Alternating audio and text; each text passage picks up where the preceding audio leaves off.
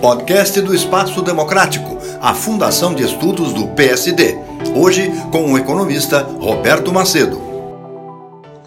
No jornal Valor do dia 5 deste mês, vê-se que o número de agências bancárias caiu perto de 4.200 unidades nos últimos cinco anos. Senti isso, pois o banco com que trabalho tinha três agências perto de onde moro e aonde eu ia a pé sacar dinheiro vivo. Agora só sobrou uma. A causa mais importante foi porque cada vez é mais possível realizar transações bancárias pela internet. No banco também posso recorrer pela internet ou por telefone a um gerente designado que também oferta serviço.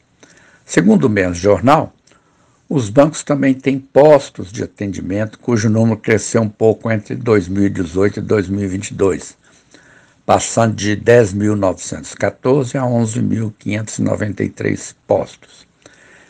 Eles são mais simples e não têm, por exemplo, serviços como câmbio e fundos de investimentos. Também merece destaque o Pix, que passou a ter enorme utilização. A reportagem citada não tratou disso, mas para movimentação de contas, inclusive transferências, depósitos, pagamentos e saques, há também caixas eletrônicos, com destaque para a rede Banco 24 Horas, que tem 24 mil caixas em 800 municípios do país, conforme vi na internet. E há também as lotéricas para pequenos saques. Em síntese, o fechamento de agências bancárias teve seu impacto aliviado por alternativas como o uso da internet e outras também mencionadas anteriormente.